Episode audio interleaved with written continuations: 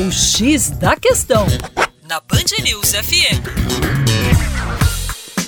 Olá, ouvinte Band News, como vai? Tudo jóia? Com você, o Juninho Lopes, do coletivo Terra Negra. E olha só, você já ouviu falar do movimento moderno dos desengrejados? Pois bem, vamos lá. O termo desengrejado é muito amplo. Há diversos tipos de desengrejados. Pode ser chamado de desengrejado aquela pessoa que frequentou alguma igreja e teve uma decepção, algum problema pessoal e se afastou dessa igreja. Essa pessoa tenta levar a vida cristã sozinha. Ela se alimenta do que ela ouve na internet, como vídeos, pregações, mas não quer saber de frequentar uma igreja.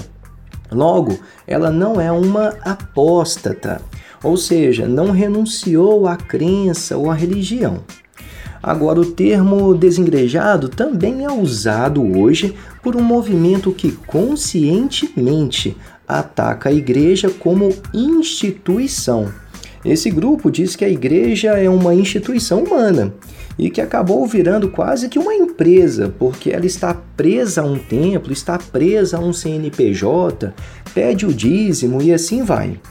Estes desengrejados se reúnem em casas, se reúnem em grupos, em qualquer lugar, em qualquer situação e evitam a institucionalização.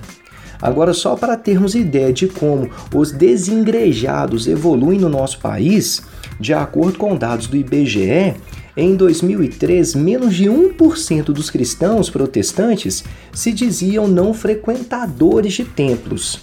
Em 2009, esse número já havia chegado a quase 3%, e hoje fala-se em algo de aproximadamente 4 milhões de desengrejados. É isso aí, para mais acesse educaçãoforadacaixa.com e também o nosso canal no YouTube, youtube.com/terra negra. Um grande abraço e até logo.